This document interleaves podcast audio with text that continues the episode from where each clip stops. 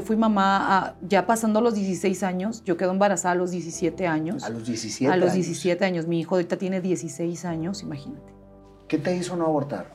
Fui, fui a acompañar porque había, o sea, otra amiga quedó embarazada unas semanas antes, solo que ella abortó súper rápido. O sea, había crisis de embarazo en Guatemala, ¿o qué? Sí, pues creo que sí, en la, en la escuela, ya sabes, que todas prueban y ya nadie se cuida. Y como en nuestra familia mi abuela era muy cerrada, eso sí era. Mi abuela no le gustaba mucho hablar de sexo, de cuidarte, porque están en, otras... exacto, están en otra época y no te lo explican y uno también, que no sea porque uno dice, estaba pequeño, no, uno también sabe lo que hace, pero la verdad sí nadie me platicó como mucho de ese tema. O sea, y menos mis hermanos o mis tíos, hombres nunca te van a hablar. Yo sabía que a lo que me metía, yo sabía que, no tenía ni cómo sacar a mi bebé adelante, yo sabía que no tenía nada, yo sabía todo, pero me pasaron muchas cosas por la cabeza. Yo dije, no, no lo voy a hacer y no, y no, y no. Yo empecé a trabajar a las tres semanas de haber nacido el bebé. Es que estar en, cuidado. Exacto, yo no supe que era una cuarentena, pero yo tenía que estar trabajando y trabajaba un antro. Después mi hermano me consiguió en otro, yo estaba de bartender. Yo trabajé, en trabajé de todo, limpiaba los baños en los restaurantes. Yo me podía llorar a veces en las noches, pero te juro que yo lloraba, pero no de enojo, sino de que saber que tenía un muñequito y lo miraba a las 3, 4 de la mañana siempre bien despierto y decía, ¿en qué momento te duermes? O sea, porque no se dormía y estaba siempre con los ojos pelados y ¿en qué momento? Imagínate, yo no sabía ni cambiar un pañal. ¿Y cómo te embarazaste de la misma persona en tu segundo hijo? Imagínate. Y ocho años después.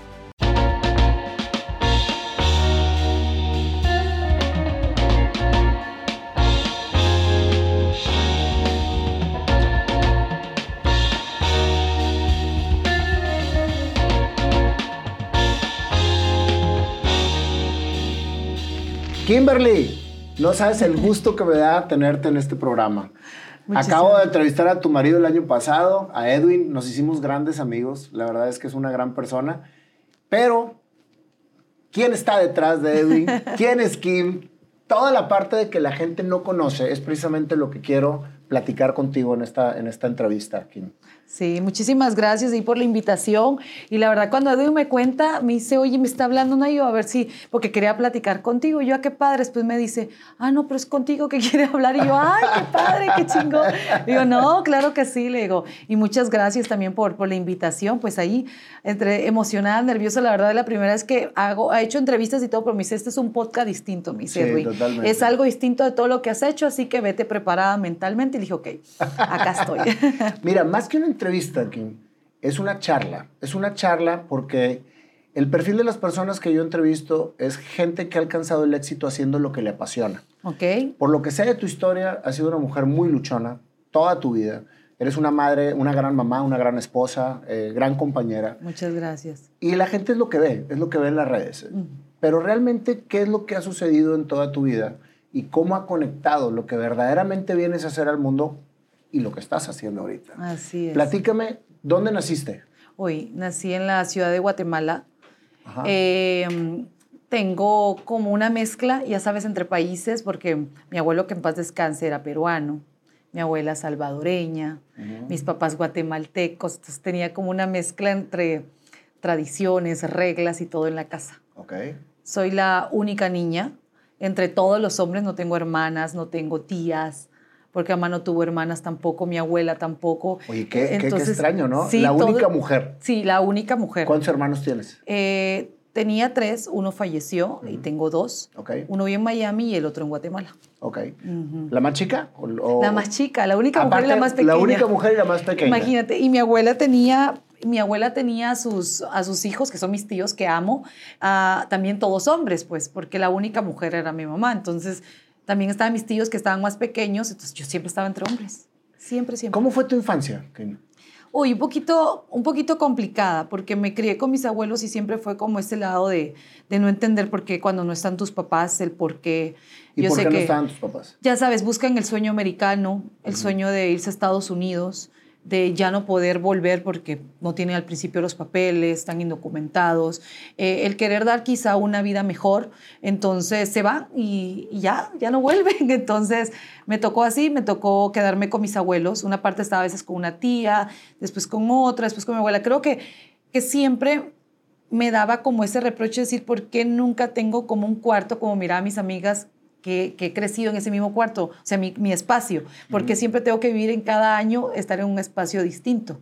Porque a veces que mi abuela ya no podía, entonces me mandaba con la tía, me quedaba un año con la tía, pero la tía ya no. ¿A qué edad me se fueron tus papás? Uy, cuando yo tenía dos años más o menos, sí, o sea, no, de lo que yo te podría decir, no tengo uso de razón de qué edad, o sea, yo cuando ya tuve, ya ellos ya no estaban conmigo, solo sé que se fueron cuando estaba muy pequeñita.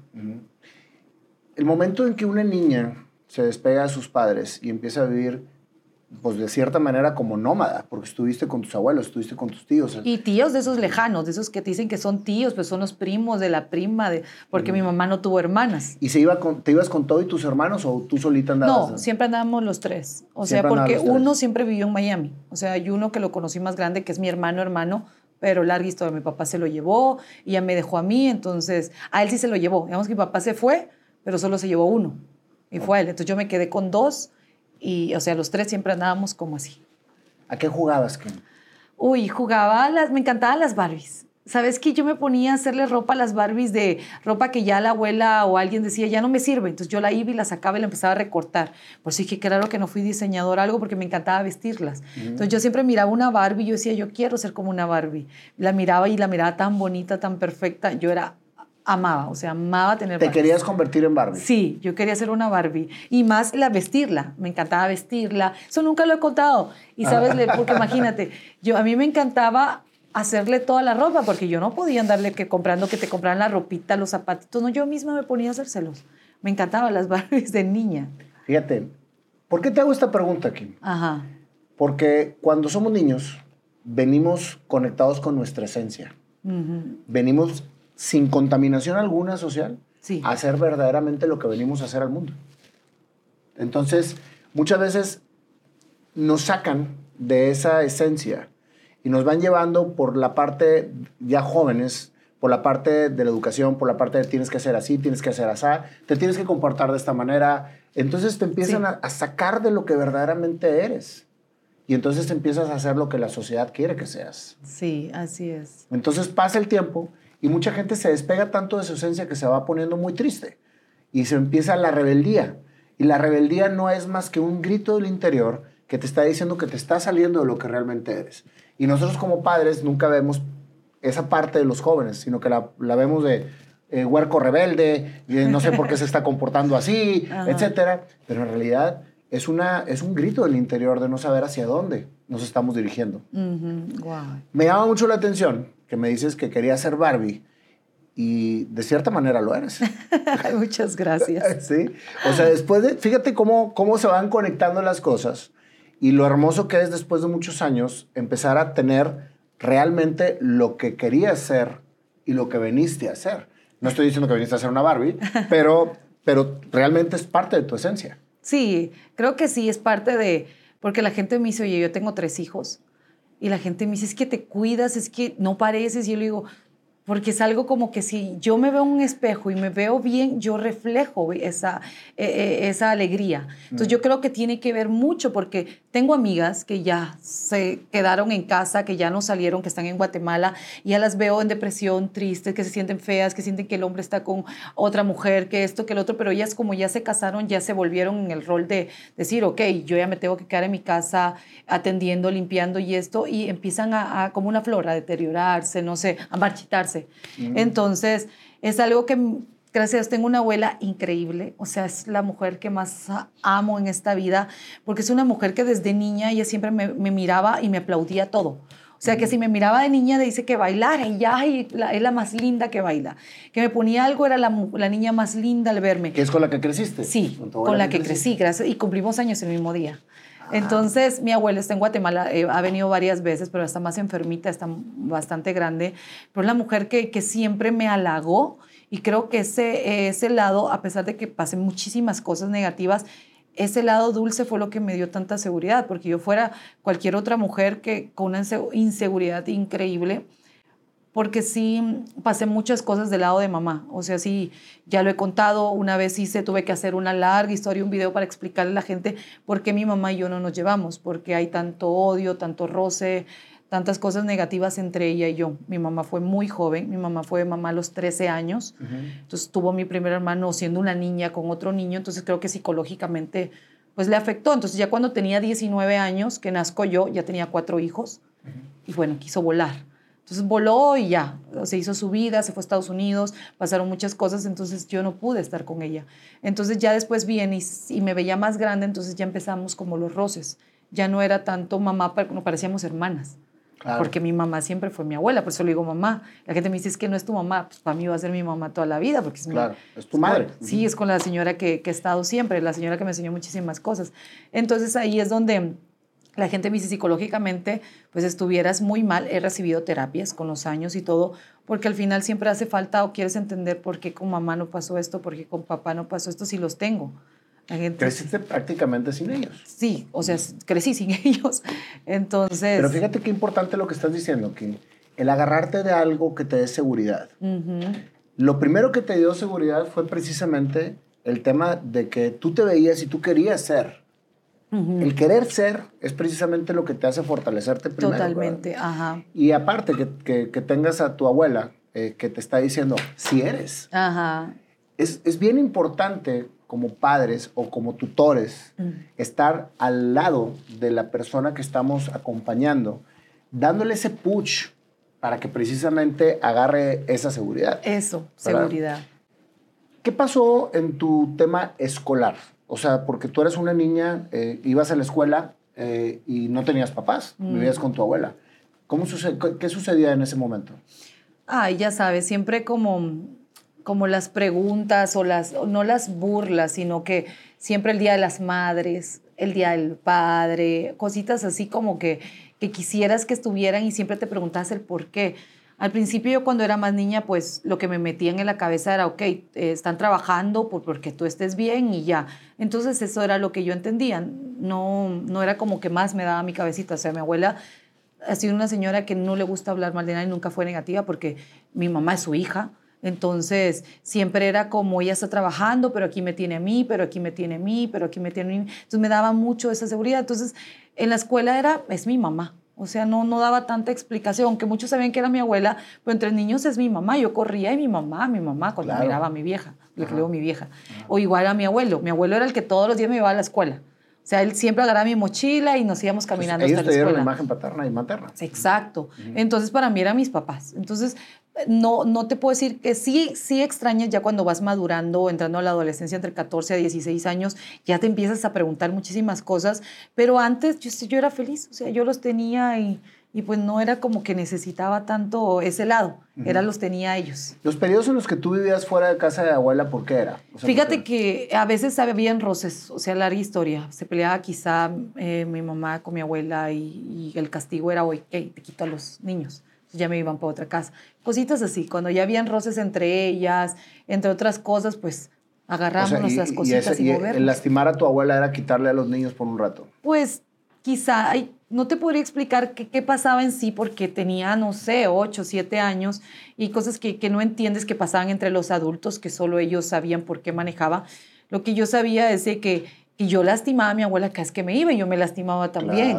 Entonces era algo también psicológico que, que, se te mezclaba todo. Irte a veces a la casa de una tía que no querías y que sabías que te iba a tratar mal y ese miedo de decir, puta madre, voy otra vez acá. O sea, pasé muchas cosas muy duras o estarme moviendo de escuela. O sea, solo en la primaria yo estuve como en cinco o seis escuelas diferentes en una primaria. Estamos hablando de primero a sexto. Así se dice acá primaria también, ¿verdad? Sí.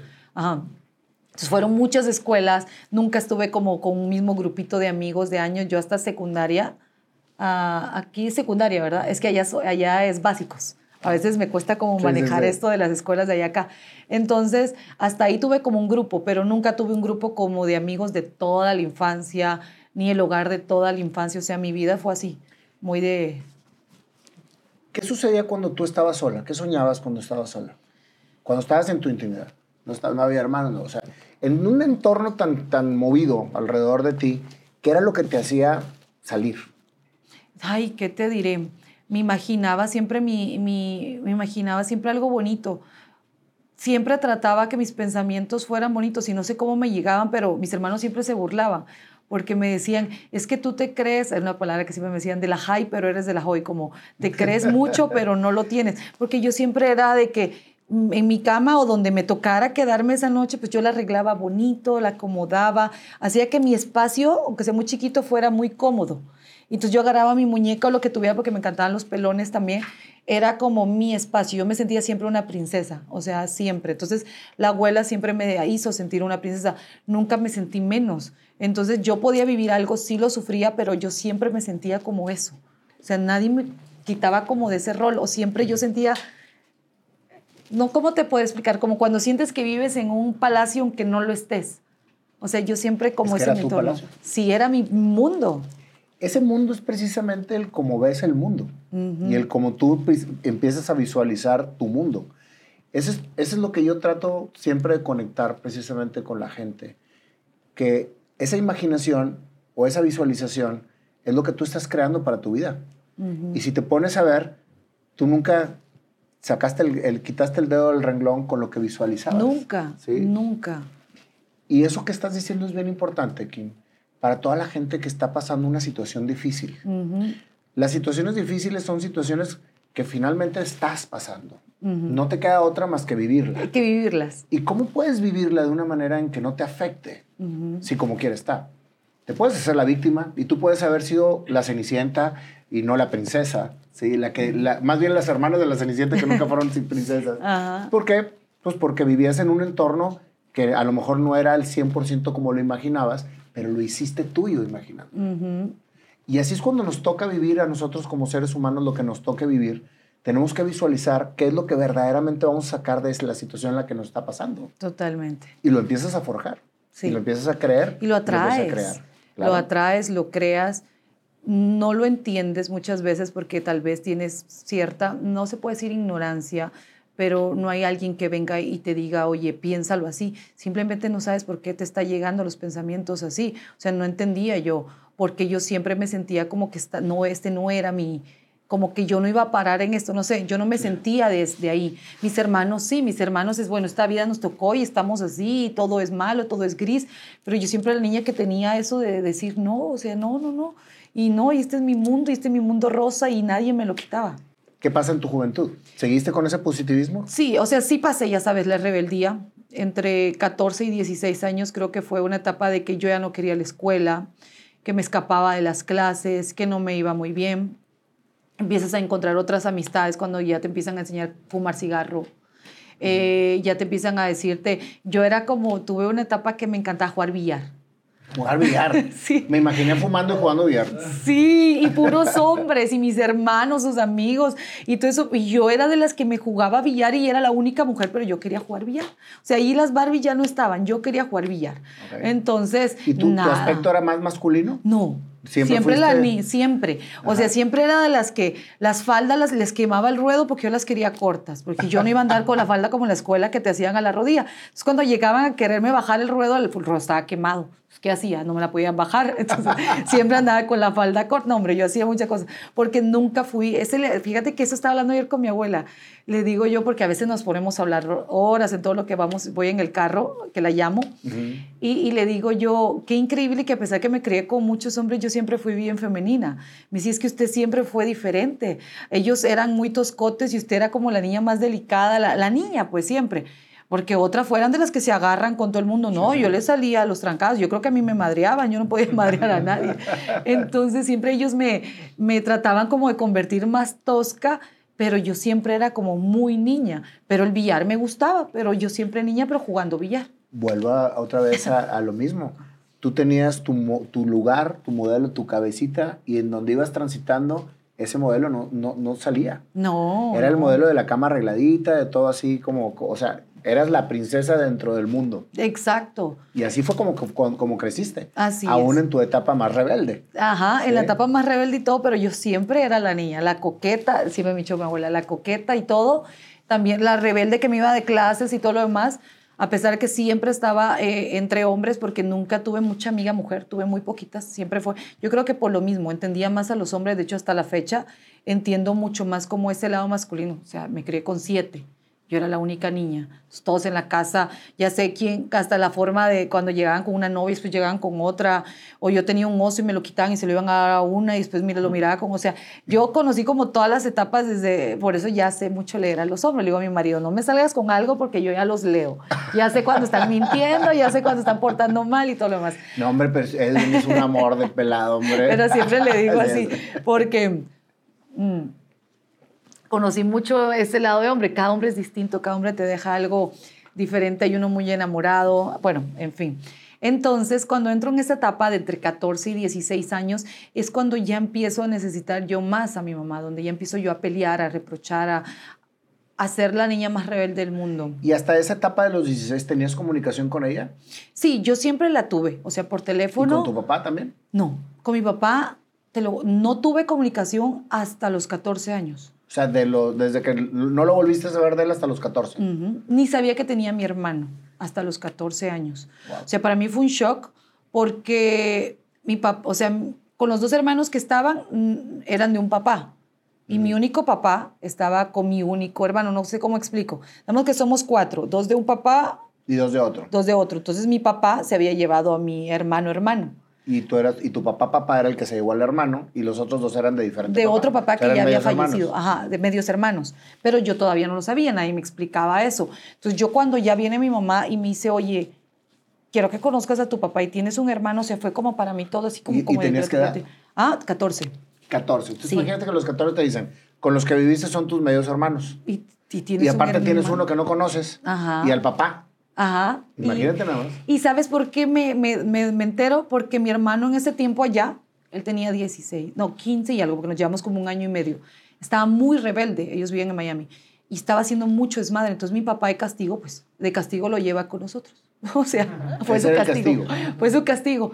Que nos conociera y dejarlo allá en Guatemala. ¿Y cómo fue el encuentro con tu hermano? Fue un shock. O sea, llegó y hablaba muy poco español, entonces era más todo inglés y pobre, porque le digo ahora, lo amo, lo adoro, o sea, se llama, imagínate, se llama Miguel, es mi hermano, mi vida y mi todo, pero vivió mucho bullying por ser, eh, por, o sea, gringo, le decían, entonces, por a, no hablar español y vivir, y llegar a un barrio donde todos somos, o sea, del barrio, entonces lo trataban como más fresa y no entendía un montón de cosas. en Guatemala. Sí, en mi familia, entre todos. Eh, se empezaba a pelear con sus dos, otros dos hermanos, que eran mis hermanos, porque mis otros hermanos, ah, tú sí tuviste todo, pero nosotros dos, tómala. O sea, cosas así, me explico. O sea, así pasó. Entonces, yo que era la hermana que me fue en shock, pero le tomé mucho cariño, lo empecé a cuidar, no dejaba que lo molestaran, eh, siempre lo protegía, sí. Como la sangre siempre conecta y llama. Totalmente. O sea, fue una conexión entre él y yo, porque yo con mis hermanos siempre me andaba madreando, porque siempre fueron así, y como él era muy parecido a mí, pues yo lo sobreprotegí, él me sobreprotegió, y fue algo muy bonito. O sea, el tiempo que, que ya llegó a Guatemala y todo fue una conexión muy bonita, muy bonita, lo amo y es alguien que todo el tiempo estamos platicando, nos emborrachamos veces por línea, que estamos hablando y nos tomamos los tragos y todo eso, el que me entiende, el que no me juzga. Eh, y todo eso, y recordamos mucho a niñez. Después él empezó a trabajar, eh, eh, siempre se gastaba su dinero conmigo entre los dos. O sea, fue una, una conexión muy bonita. Cuando te dice eso tu mamá, Kim, o sea, cuando te dice que pues, toda la parte de lo, que, de lo que platicaste, ¿cuál fue tu sentimiento hacia ella? No te podría explicar exactamente qué, porque estaba yo muy confundida, o sea, no entendía. Yo creí siempre que... ¿Te sacó de tu alcoba de princesa? No, a mí nadie me sacaba de esa alcoba me, me, me, me, entendía de que, fíjate que hasta feliz me hizo, más que mal, decir, si tengo un papá, o sea, papá, o sea, y yo siempre quería decir que es mamá y papá, me explico, o sea, si tengo a mis abuelos que son, pues sí, Pero siempre supiste que eran tus abuelos, ¿no? Ajá, siempre lo supe, eso sí, siempre lo supe, pero decir, ah, tengo a mi papá, y cuando llegó y decir, ay, o sea, sentía bonito, o sea, no, no lo sentí ¿Y mal. Cómo, cómo, o sea, porque lo viste físicamente a tu papá ese día que te dijeron que lo que Sí, de hecho hasta me llevó, me llevó a comer, y, me quería platicar conmigo, o sea, quería explicarme el porqué de muchas cosas. Eh, cosas que todavía ya entendí, ya siendo ahora ya mamá, que todavía ahí no lo entendía, que todavía ahí como que en parte le estaba molesta con él, pero aparte quería abrazarlo y besarlo. Claro, su padre. Exacto. Y, y, saber que sí lo tenía. Aparte mi papá es como muy, muy relajado, muy paz y amor. Llegó siempre bien sencillo, totalmente distinta a mi mamá. Mi mamá es muy explosiva, carácter demasiado fuerte y él era muy bondadoso, muy todo.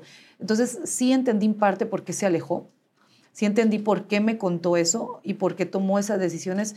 Entonces, pues nada, no, no, no te puedo decir que le tengo rencor o que estoy mal con él, porque hasta la fecha yo me comunico con él y, todo, él me entregó a la iglesia cuando ya me casé con Edwin, vino y todo, o sea, no, no hay como un roce. Si entendí una parte, sí le digo otra, o sea, si te la bañaste, si te pasaste, tenías que haber estado ahí, pase lo que pase, pero bueno, en fin, no puedo por qué criticar, no critico a mamá, no critico a papá, cada uno tuvo la razón y hasta ahí. Es que sabes que, Kim, yo creo que cada personaje que llega alrededor de nuestra vida, sea papá, mamá, hermanos, tíos, etcétera, tienen un papel que jugar dentro de nuestra vida. Y a veces no comprendemos, pero nos van enseñando y vamos creciendo, aunque suframos. Exacto. Y aunque digamos, oye, es que me dejaste sola, pero fíjate lo que sucedió. O sea, finalmente cada uno recibe y, está alrededor de la situación que le toca vivir. Ahora, definitivamente este, no se lo deseo a nadie. O sea, el, hecho de no estar con, con papá, con mamá, con hermanos, sin embargo, si ya estás, pues tienes dos caminos. O ser la víctima toda tu vida. Totalmente. O ser la princesa de la alcoba. Exacto. Fíjate que eso es lo que me ha dado más fuerza porque yo no ando como en mis redes o en los medios o todo decir, oye, yo sufrí mucho, eh, eh quiéranme porque yo pasé una vida mm, eh, de escasez, de sin papás, sin eso. No, yo siempre he dicho, si me ven siempre así es porque yo, o sea, la vida te, te empuja a quizás ser mejor. Tengo gente que le ha ido muy mal porque pasó una niñez mal y decir, ok, yo me volví drogadicto, yo me volví esto, me volví el otro. Decir, no, esas no son razones. Al contrario, tú debes de agarrar todo eso negativo para que te empuje y ser alguien mejor en la vida. De cierta manera veías todo un ambiente de ese tipo en tu juventud. O sea, pudiste haber caído en drogas, pudiste haber caído en alcohol. Totalmente, todo, hasta la prostitución, todo, todo. Yo fui mamá ya pasando los 16 años, yo quedo embarazada a los 17 años. A los 17 A los 17 años. Mi hijo ahorita tiene 16 años imagínate. Okay. O sea, ahí es donde entra ya otra etapa donde todo te viene de repente, el papá se asustó, no se, quise, no se quiso hacer cargo al principio, empiezan las de la, yo ya me iba a graduar. En ese tiempo. ¿Estabas en la secundaria, digo, la prepa? En la prepa, ya está. De hecho, para este año yo ya me iba a graduar. Cuando te, cuando te embarazas. Cuando me embarazo. Y en ese tiempo, por las reglas, no me dejaron ya seguir en la escuela. Eh, ya no podías tú estar con el uniforme y eso por la panza. Ahora ya se puede, quizá. ¿No te bulleaban tremendamente? no, fíjate que no me apoyaron tanto, me cubrían tanto. Yo creo que nunca voy a olvidar ese año porque estaba muy asustada porque yo escondí mi embarazo hasta los seis meses. ¿Cómo hacías para esconder tu embarazo hasta los seis meses?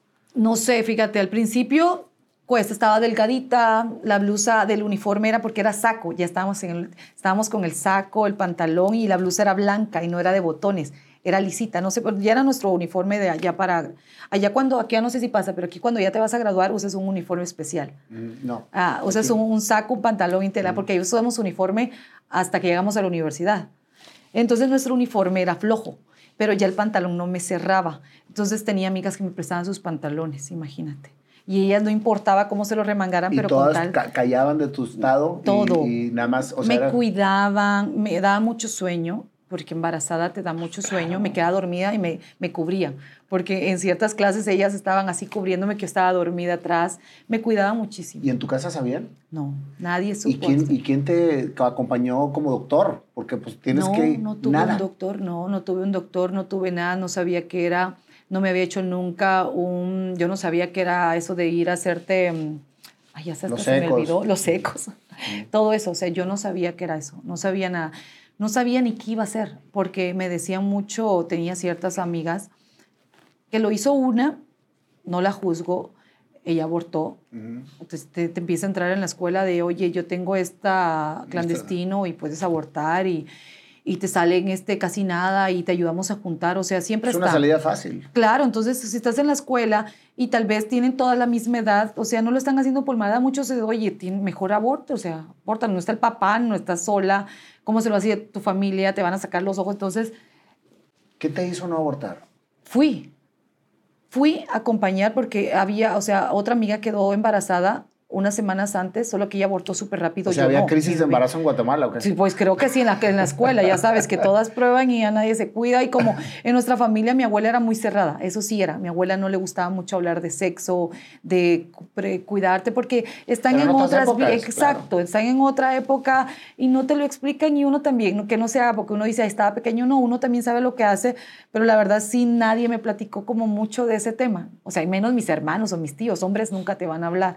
Entonces no me platicaba mucho el tema y yo estaba rebelde. Entonces conocí a este chavo, o sea, que es el papá ahora de mis dos hijos, porque con Edwin tengo uno más mis otros dos, que es el papá de dos, imagínate. Entonces lo conozco a él y todo, era DJ, o sea... eh, Mucho más grande que tú. No, teníamos la misma edad, DJ de tardes juveniles se llamaba, de donde O llegan sea, los puros... dos tenían 17 años. Sí, los dos 17 años. Imagínate Por eso él se asustó y que ya no me quería ni contestar el teléfono, era otro chavito igual, pues. O sea, los dos estábamos chiquitos, solo que él no ¿Y era de mi en la escuela. o no, no? Ah, él tocaba en lugares donde íbamos chavos que éramos a tardes juveniles, que vas de 2 a 6 de la tarde a escuchar música, reggaetón, pero es un horario de, de menor de edad. Entonces él tocaba ahí. Lo que son las tertulias o las tardeadas aquí en México. Tardeadas, ya bueno, se es que llama. también le dicen tertulias. Tertulia, ahí ya se llamaban tardes juveniles. Ok. Ahí era el día, entonces todas lo miraban y ay, gritaban, entonces ahí iba yo, ¿verdad? Bueno, en fin. Entonces, ¿qué me dio? Cuando yo la vi a ella, eh, yo ya tenía un poco más de tiempo, ella lo hizo antes, y la vi a ella tan destrozada, tan vacía, tan todo, aunque después estaba como que nada pasó, me pasaron muchas cosas por la cabeza, o sea, yo sabía que a lo que me metía, yo sabía que, que no tenía ni cómo sacar a mi bebé adelante, yo sabía que no tenía nada, yo sabía todo, pero me pasaron muchas cosas por la cabeza. Yo dije, "Ta, no, no lo voy a hacer y no, y no, y no. No sabía cómo lo iba a decir. No sabía qué iba a pasar con mis hermanos, siendo tan machistas mis hermanos, que me cuidaban, que eran súper celosos. ya que estaba eran tu hermano todo. hermano contigo, ¿verdad? Ya, ya estaban los tres. y Entonces, eran súper celosos. los tres. O sea, yo siempre, y mis tíos igual. O sea, yo siempre era de la que, ok, sí me mantenía con sus amigos, pero cuidado sus amigos si me volteaba a ver alguno. O cuidado algo, me iban a vigilar hasta fuera de la escuela. Mi hermano, el que sí estaba conmigo en la escuela, cuando tenía pretendientes, llegaba y se los madreaba en la salida. O sea, cosas así. Por eso, y, y el DJ, y este, con, cuando me embarazo, era amigo de uno de mis hermanos. Amigo, amigo. Me explico, pero. y no sabía que andaban contigo. No, es que uno ya sabía uno cómo hacer que no se dieran cuenta de las cosas. Es que yo creo que entre más te cuide, mm, se- Más quieres hacer. Y no se sabe, o sea, ni se dan cuenta cuando uno hace las cosas. Por eso siempre he dicho que no, que dejen que las cosas fluyan. Cuando más presionada te sientes, es Claro. peor. Entonces, ¿qué pasa? ¿Cómo se dieron cuenta que yo estaba embarazada? Me quedo... ¿Cómo, cómo lo dijiste? tú, No Mari? lo dije. Ah, no lo o sea, dijiste. imagínate cómo fue. Yo usaba siempre playeras flojas porque ya no podía usar. entonces usaba playeras y un pants. Un día me quedo dormida en la tarde porque me daba mucho sueño. Me quedo dormida y la blusa no sé cómo se me subió. Entonces yo cuando estaba dormida y me despierto tenía una tía sentada así viéndome la panzota, porque obvio, se te sale el bebé, entonces el bebé como que se relaja, tenía seis meses. Y ¿Qué dijo? dice, Esto no es, esto no es estreñimiento. no, eh, esto no es colitis, esto no.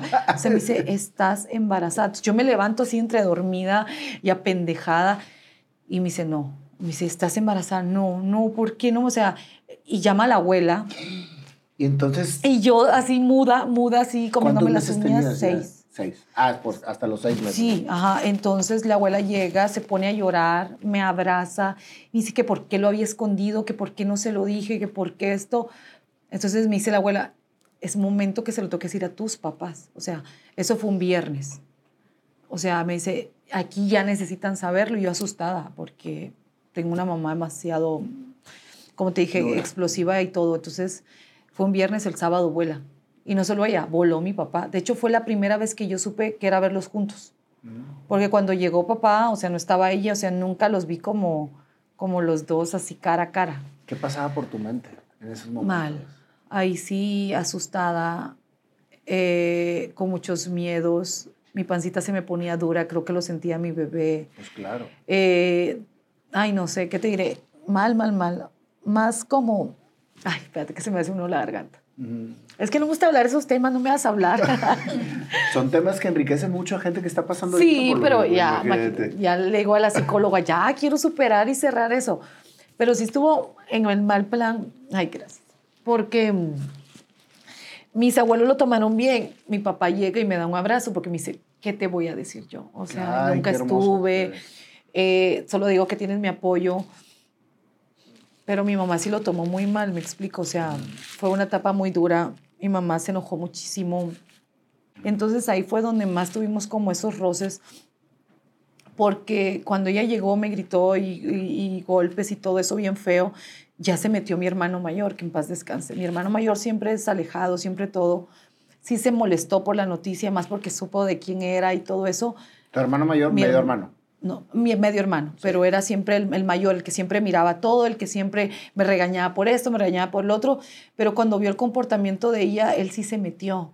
Él sí dijo, sí, él llegó y la paró, o sea, sí se metió como ese lado y se puso de frente, y él cuando vio todo eso, o sea, él se metió y dijo, ya, o sea, nunca has estado, bla, bla, bla, y ya se metió como un hombre, y me agarró y me sacó de ahí.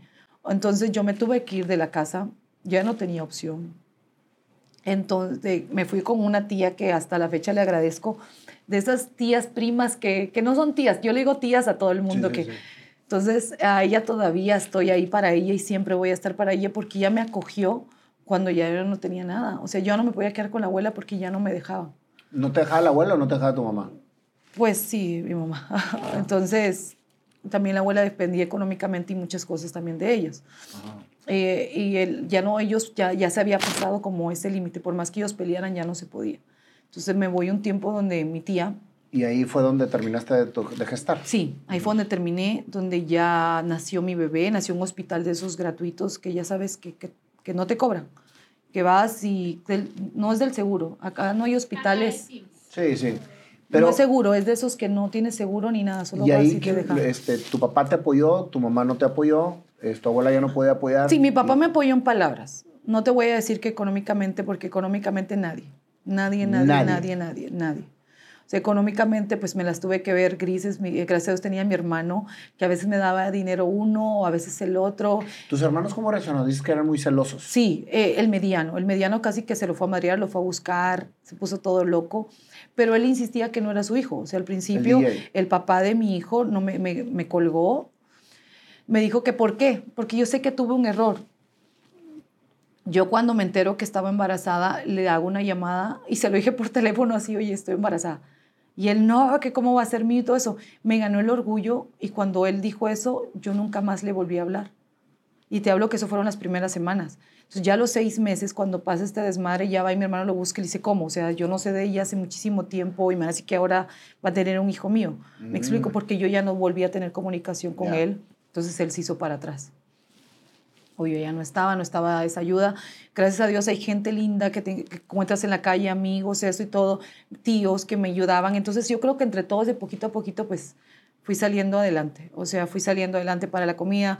Tenía unos primos que me hicieron entre todos un baby shower y de ahí sacaron como las, las, la ropa, las sábanas, como que todo lo que yo iba a necesitar para, para él. ¿Y lo tuviste en casa de tu tía? O sea, sí, ahí todavía en casa tu tía, tú y tu, y tu bebé. Sí, ahí fue donde, ajá, ahí, ahí fue cuando ya nació, fui al hospital, me regresé, me regresé todavía con ella. Yo empecé a trabajar a las tres semanas de haber nacido el bebé. O sea, fue un parto natural, gracias a Dios. Entonces yo ya tenía tres semanas que había nacido y decía, mi hijo ya está pidiéndome leche, pañales y y pedía cada tres días porque estaba como muy chiquita, entonces no me salía tanta leche y nunca supe cómo darle, entonces no le daba pecho, le empecé a dar fórmula y la fórmula se la carísima y se la acababa cada tres días porque eran botes chiquitos. Entonces lo, cada, cada tres días yo tenía que conseguir, si no mi hijo tenía hambre. ¿Y qué trabajabas a los Fíjate, 17 años? a los 10, y ya, ibas, ya estaba cumpliendo por 18. Ok. Entonces, cuando ya cumplo 18 fue cuando nace mi hijo. O sea, yo ah, quedé embarazada a los 17, entre de la transición de los 17 y los 18 es donde ya, ya nace Elian. ¿Elian se llama? Elian, ajá. Entonces, donde ya nace Elian, y pues nada, me fui a trabajar a un antro yo estaba trabajando en un antro y, estaba de hostes al principio y era un dolor aquí horrible entre mi matriz y todo porque estaba tres semanas tenía de haber tenido que estar un bebé. En, en, cuidado. Exacto, yo no supe que era una cuarentena, pero yo tenía que estar trabajando y trabajaba un antro. Después mi hermano me consiguió en otro, yo estaba de bartender.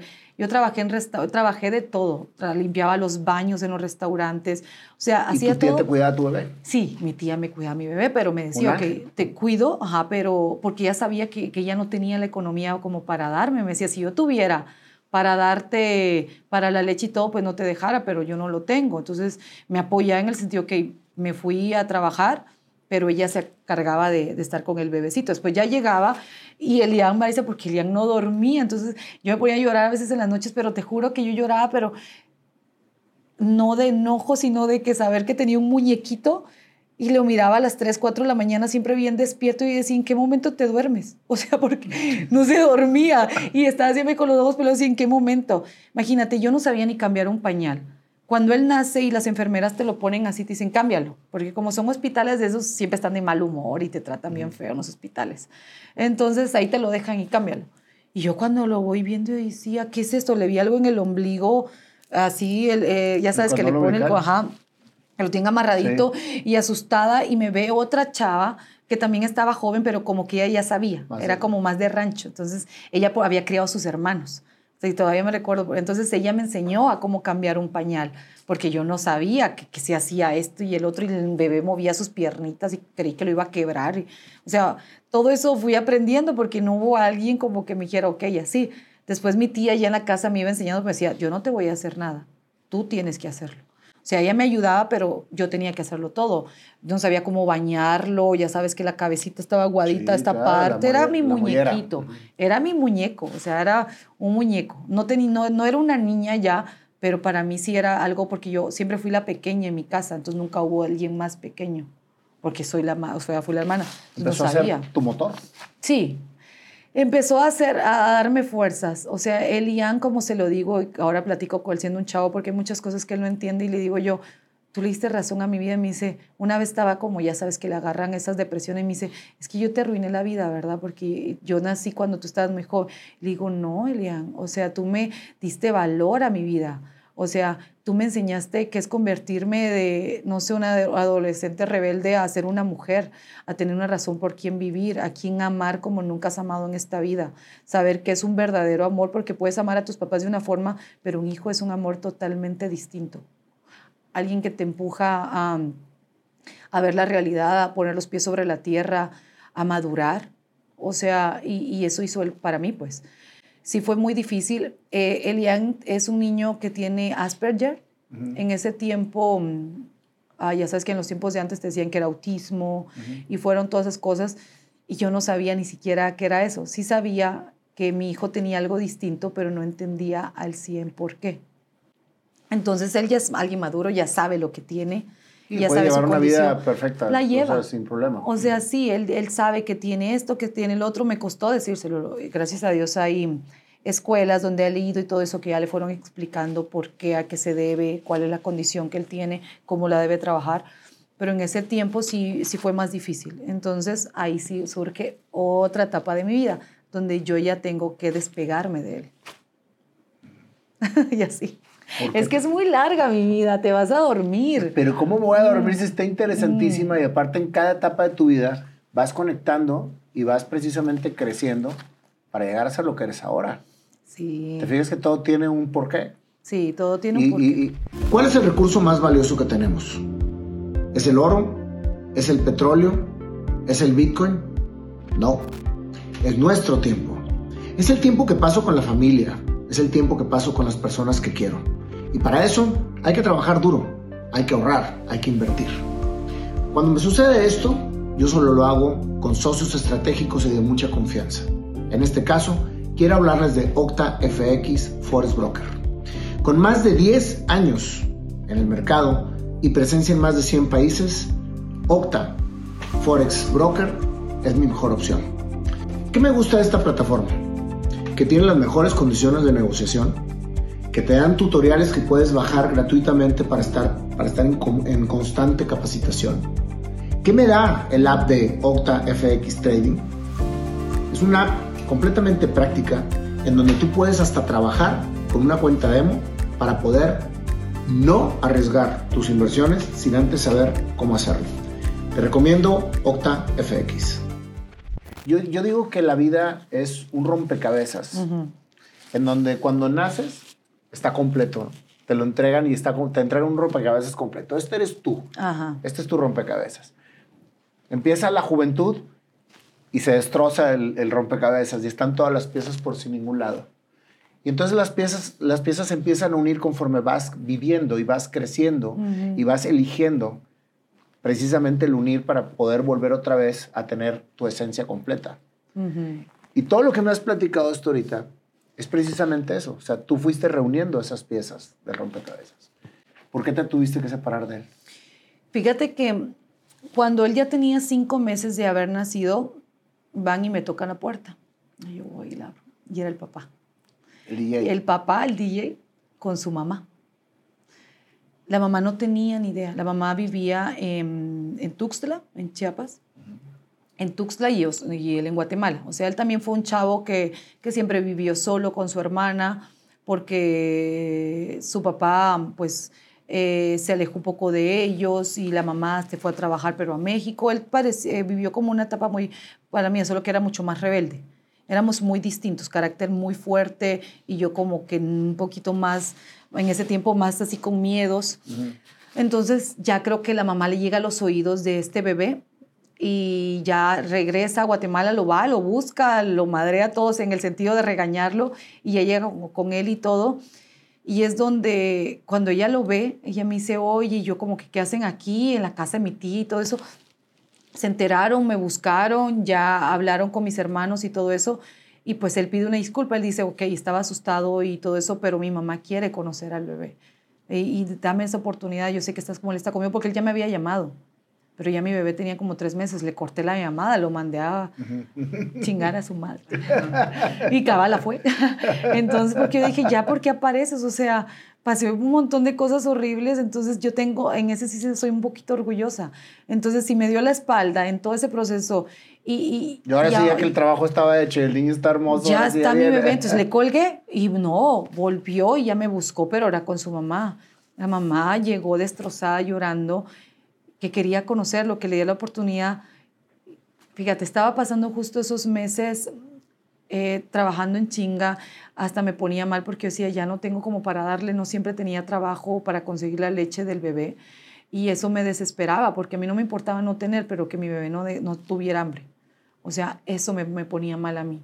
Que, que, dejarlo con hambre, porque ya tenía que empezar a darle papillas, ya tenía que empezar a buscar cualquier manera para darle, para alimentarlo.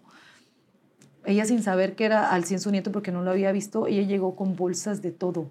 O sea, ella llegó con bolsas de leche, con esto, llegó con una cuna. O sea, la señora llegó, era su primer nieto, llegó con todo pidiéndome verlo, sin saber al 100 si era suyo o no. Cuando ella lo ve, o sea, yo me asusto, pero lo hice por respeto a ella, le, le presento a mi bebé. No, si vieras, esa mujer lloraba, lo abrazaba, él decía, es toda tu cara y le pegaba el trancazo. decía, ¿por qué? Y seguía, porque eh, doña Mirna se llama, tiene, es bien enojada, pero tiene el corazón más grande del mundo. Por eso la amo y todo, porque es una gran abuela. Entonces, te juro que desde ese momento mi niño, o sea, tuvo alguien que jamás y yo, o sea, ella y yo jamás lo dejamos solo. O sea, es una señora que todavía se lo voy a repetir y mi hijo la ama. Mi hijo es su mamá también, mi hijo es su todo. Él siempre me dice, yo voy a trabajar y voy a hacer esto porque le voy a dar a, mi abuelita y a ti todo, pero a ella, a ella. Él dice, yo ya quiero trabajar, quiero comprarle un carro. O sea, él la ama. ¿Y terminó yéndose con la abuela? No, en ese tiempo eh, ella siguió llegando, llegándolo a ver, llegándolo a ver. Cuando él cumple dos años, cuando él cumple dos años, eh, yo le hablaba mucho. Una no caminaba todavía gateaba, pero gateaba para atrás. Y dos, cada vez que yo le hablaba, él siempre estaba como oído y yo decía a mi hijo, no oye, o algo. Yo, es como ese presentimiento de, mamá, o le hacía así porque no me miraba a los ojos. Yo lo ponía acá y él me, me esquivaba, nunca me miraba. Y eso que yo no había tenido otro bebé, pero eran señales que a mí me iban alertando. Claro. Lo llevo con un psicólogo Guatemala y me dice, me dice, qué raro, me dice, ¿sabes qué? Mejor ve a hacerle un examen del oído para ver si no tiene algo mal. Muy bien. Ve a hacerle un examen de la vista. Voy y le hago un examen. Muy bien. Después lo hacen un examen donde le, conectan varias cositas y lo duermen, como el cerebro, para ver cómo va los hemisferios. Y me dice, cuando ya sacan la evaluación, me mandan con otra persona y me dice, tu hijo Todavía estamos evaluando si, tiene déficit de atención e hiperactividad o tiene autismo. No sé el grado todavía, es una evaluación, es algo como un poquito largo porque tienen que ir evaluando su forma de jugar, un montón de cosas, de caminar, de todo, porque no hablaba todavía. Entonces, lo, me dicen de que es algo muy costoso, que es un procedimiento muy costoso, muy tardado, muy esto, muy otro. Tampoco tenía yo los recursos ni la abuela. La abuela vivía en Chiapas y ella me dice, ok, me dice, hagamos algo, me dijo, te vas a tener que venir conmigo. Acá hay una fundación que se llama el DIF. El DIF, bueno, todo el mundo lo sabe, ayuda a cualquier tipo de niño, no importa lo que tengan y bla, bla, bla. Y también hay otro neurólogo que no es del DIF, que es muy bueno, que es mi amigo y bla, bla, bla. Entonces, es donde decido yo irme a, a, Chiapas con ella. O sea, yo me fui a vivir. Entonces, yo me voy y todo. Llego a Chiapas con él y todo, sí lo evalúan. Eh, le empiezan a dar medicamentos, terapias. Las terapias las recibía ya, pero el, el neurólogo era parte. Entonces empiezan a, a, medicar y todo.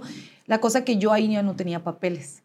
Yo tenía que trabajar, no tenía cómo porque ahí nos fue larga mm, historia, no me van a ver acá, me van a ver, oh, ya tengo papeles, ya, ya soy residente. No, entonces yo me tuve que devolver porque yo tenía que trabajar, o que ya lo tenía, pero no lo tenía así al 100. El neurólogo es carísimo porque te cobran por hora, te cobran por cita. Y el medicamento que le estaban dando a él en ese tiempo también era muy caro y le duraba 20 días. Entonces, cada 20 días había que estarle dando esas pastillas que lo relajaban. Se las tomaba y se quedaba como oído porque necesitaban frenarlo, porque si no, te juro que me hacía pasar un huracán. Yo soy hiperactivo y tengo déficit de atención. Y crecí con eso, entonces lo entiendo perfecto. Este, en aquel entonces se llamaba hiper, hiper, hiperquinesis. Hiper, ah, hiperquinesis. Hiperquinesis, que fue lo que a mí me detectaron, que la hiperquinesis es como una hiperactividad. Ajá. Pero se me hace como más, más, este, más aguda. Más aguda, ok. Y era tremendo también. También, entonces, ¿y no, no tomabas algo? También. Ritalin y Tegretol. En serio, yo no me recuerdo cómo se llaman las pastillas de, que tomaba Elia. Entonces yo me voy a Guatemala. Cuando yo me voy a Guatemala, yo empiezo a trabajar. O sea, lo sabe el abuelo, lo sabe. Yo siempre trabajé para darle a mi hijo. O sea, yo todo mandaba, mandaba, pero yo ya me tenía que ir. Es donde él se queda ahí con la abuela. Yo tenía que trabajar, ¿Y tenía te que darle. en el alma que Claro, o sea, porque era mi motorcito, pero yo allá no tenía ni quien me lo cuidara. Ella también me platicó y me dice, oye, dámelo, o sea, yo lo voy a cuidar como es mi vida, mi nieto, porque sus hijos ya habían agarrado su camino. Y a pesar de que el otro güey eh, apareció de último, tampoco es que se hacía cargo así que te diga al 100% también. ¿Y él lo contribuía algo con la economía o no? ¿Qué te diré? Mm. Ay, no, o sea, ni hablar del caso, pero sí tiene una mamá hermosísima. Entonces tenía que quedar y a echarme la chinga y todo, estar trabajando, trabajando. Entonces ya, ya pasan, hay varias cosas, él ya es donde se queda ahí. Yo siempre voy, vengo, también lo tuve un tiempo en Guatemala, pero él lloraba por la abuela, después yo lo tenía y él lloraba por mí y siempre nos decía, es que quiero que vivan las dos juntas, o sea, para él era su sueño, pero yo no podía al Aparte, tiene un corazón enorme, pero tiene un carácter también, entonces chocábamos un montón y, yo no quería que el niño siempre viera que siempre yo me, me, enojaba con ella o ella conmigo, porque al final no era como la, una convivencia sana porque aunque quería mucho a mi hijo, ella y yo no, no congeniamos en muchas cosas. Ella es súper sobreprotectora y yo quería que mi hijo también fluyera, entonces donde chocábamos, porque para ella era como, lo tenía como una vitrina hasta la fecha todavía lo ve así, o sea, lo ve muy así. Es que es que es enfermo y que no sé qué yo, ni madre, mi hijo no es enfermo, mi hijo tiene Asperger, pero por eso fue que ya los años ya... Ya supiste que era Asperger. Ya supe que era Asperger y ya le dije, o sea, ya, porque ya después pasó el tiempo, ya no, no me lo dejó, o sea, ya no me lo dejó tener. Eh, ya tuvimos como en esos roces de que ya no lo tenía yo, que, que él ya lloraba por ella, entonces ya no pudo vivir conmigo por cuando ya yo ya maduré, conseguí un mejor trabajo, ya tenía una estabilidad, no te digo al ¿No volviste a estudiar después de la prepa? No, o sea, sí intenté, sí intenté meterme a la universidad. Me encantaba la carrera de ciencias de la comunicación. Acá existe esa carrera. Sí, sí, sí. Eh, me gustaba, pero justo la carrera que yo quería la daban en esa universidad los fines de semana. Y yo los fines de semana es donde más trabajaba. Entonces, o, o trabajaba o estudiaba. No podía elegir. ¿Y cómo te embarazaste de la misma persona de tu segundo hijo? Imagínate. Y ocho años después. Ya me lo topo en un antro eh, donde él estaba tocando, pero yo fui con amigas y todo eso. La cosa que ya estaba yo bien tomada y él así como dice, bueno, él es la mamá de mi hija, yo te tengo que llevar a tu casa. Me lleva a la casa y, y ya, pues las copas y todo eso, pues pasa. Y vuelvo a quedar embarazada. Mm. Del, y que del, mismo. hombre. Y ocho años después, o sea, mi hijo ya tenía ocho años, porque yo ya me había cerrado la posibilidad de, había tenido otra relación, pero yo ya no quería ser mamá hasta yo no saber que me iba a casar con alguien, iba a estabilizar, me iba a tener primero a mi hijo conmigo antes de yo tener otra relación. Hay mamás que se embarazan una y otra y, que no te funcionó la primera y conocerte, pero no, yo estaba como muy cerrada. A pesar de que había tenido otra pareja, o sea, ya sabes, como muy cerrada. Entonces me confié de más de, del mismo hombre que, que había sido mi primer hombre y todo, y pues no me cuidé y él jamás me dijo del, o sea, pasó, pero yo no sabía que él me lo dijo, o sea, yo quería embarazarte, no sé si me explico. Ah, sí. O sea, él sí estaba consciente de que si pasaba él me iba a embarazar, no sé si, o sea, él quería dos hijos de la misma mujer. Él lo obtuvo porque hasta la fecha él ya no tuvo más. Y él me dijo, quería dos hijos. Y yo, ay, qué bonito, ahora salen gratis, está, está chido. Entonces, la cosa es de que me vuelve a embarazar.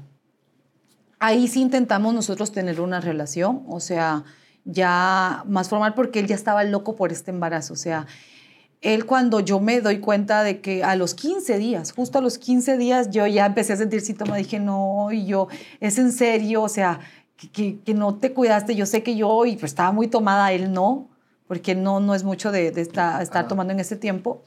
Y bueno, él ya sabía, él me dice, no, yo quería mi bebé y yo feliz, el, ese hombre brincaba de esquina a esquina del segundo embarazo y todo. De hecho, hasta la fecha, él con, con Damián, que es mi segundo hijo, es así. O sea, ellos se comunican todo el tiempo con el segundo. Con el primero, todavía el primero tiene muchos roces porque el primero le tiene mucho resentimiento por muchas cosas, pero con Damián es muy pegado. Y hasta le tenía el nombre, porque él le puso Damián. O sea, ya le tenía hasta el nombre y todo. Entonces sí, intentamos, no funcionó. O sea, no funcionó. Pero ahí sí te digo de que sí se esforzó mucho por porque el niño naciera en un buen hospital, porque el niño tuviera, yo ya trabajaba, pero él también, pero él ahí fue donde ya se esmeró más de que, que a pesar de que nuestra relación no iba, que a, que, que a Damián, a él sí no le faltara nada. O sea, fue un embarazo totalmente distinto y se lo puedo decir al primero. O sea, no me faltó nada embarazada, estuve muy bien, muy tranquila. Ahora sí, ahora sí atendida por un médico. Ahora sí, ahora sí atendida por un hospital privado. No te digo que, el hospitalazo, pero totalmente distinto. Ya sí, ya mes a mes iba viendo cómo iba creciendo porque iba al ginecólogo, él no faltaba ninguna cita. Es que estaba loco por el bebé. O sea, él todo, pero él ahí lo miraba esperando ahí en el, eh, con la doctora que me llevó el embarazo, esperaba a ver que si él había crecido más unos deditos, lo ojito y todo eso. O sea, sí estuvo presente en cada mes de, del bebé, o sea, de Damián. Ya estaba loco por este bebé. Entonces, pero la relación entre él y yo no... No funcionó. No, nunca funcionó. Nunca funcionó.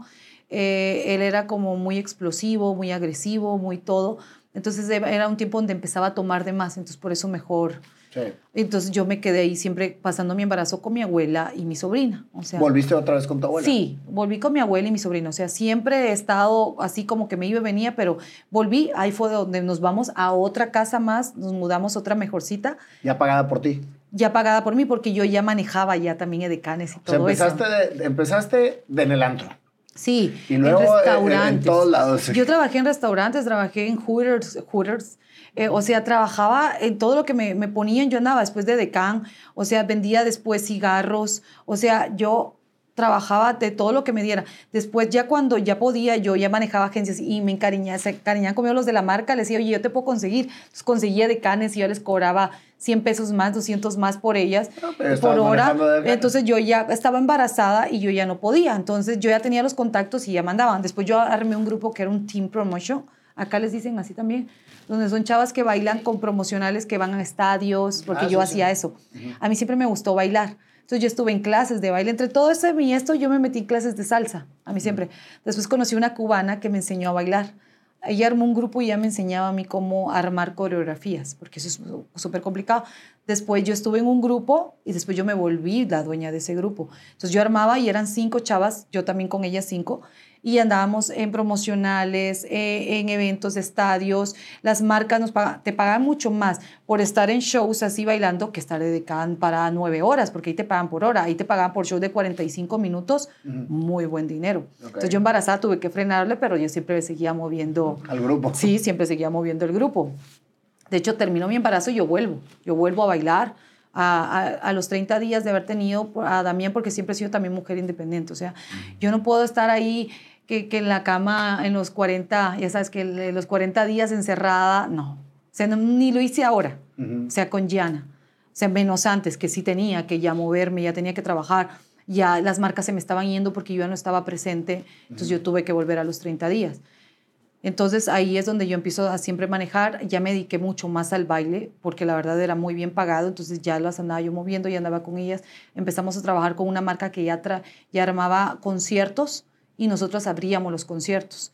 Entonces ya iba mucho, ya nos iba muchísimo mejor en ese lado. ¿Nada más bailabas o también cantabas? No, ahí solo bailábamos. Eran de, de, esas que se suben a bailar y empiezan a regalar los promocionales antes de que se suba el artista. Ay, ay, ay. Ajá, nosotros animábamos. Yo agarraba el micrófono y empezaba, o subía gente a bailar, o la subía a hacer trabalenguas y ya les dábamos premios de la marca, Semana Santa, cosas así. O sea, yo no, de cantar todavía, ahí ni me pasaba por la cabeza, o sea, aparte ni canto.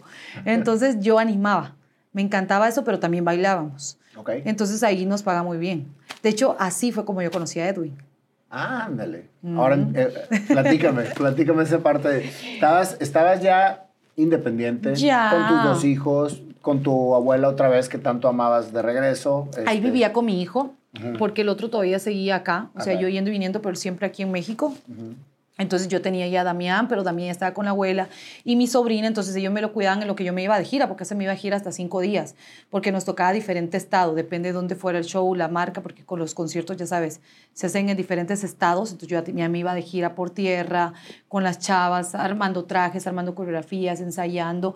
Empecé a agarrarle el amor al gimnasio, porque antes no me gustaba, hasta que nace Damián, yo empecé a entrenar empecé y me gustó, me gustó ver mis cambios físicamente y todo, entonces bailaba y entrenaba, era como, como algo muy de la mano. Y ahí fue donde ya conozco a Edwin. Edwin lo lleva una cervecería, una marca, una cerveza de las más grandes de allá. Yo ya trabajaba con ellos y así fue como nos, nos conocimos. ¿Se conoce? ¿Él con la Tracalosa?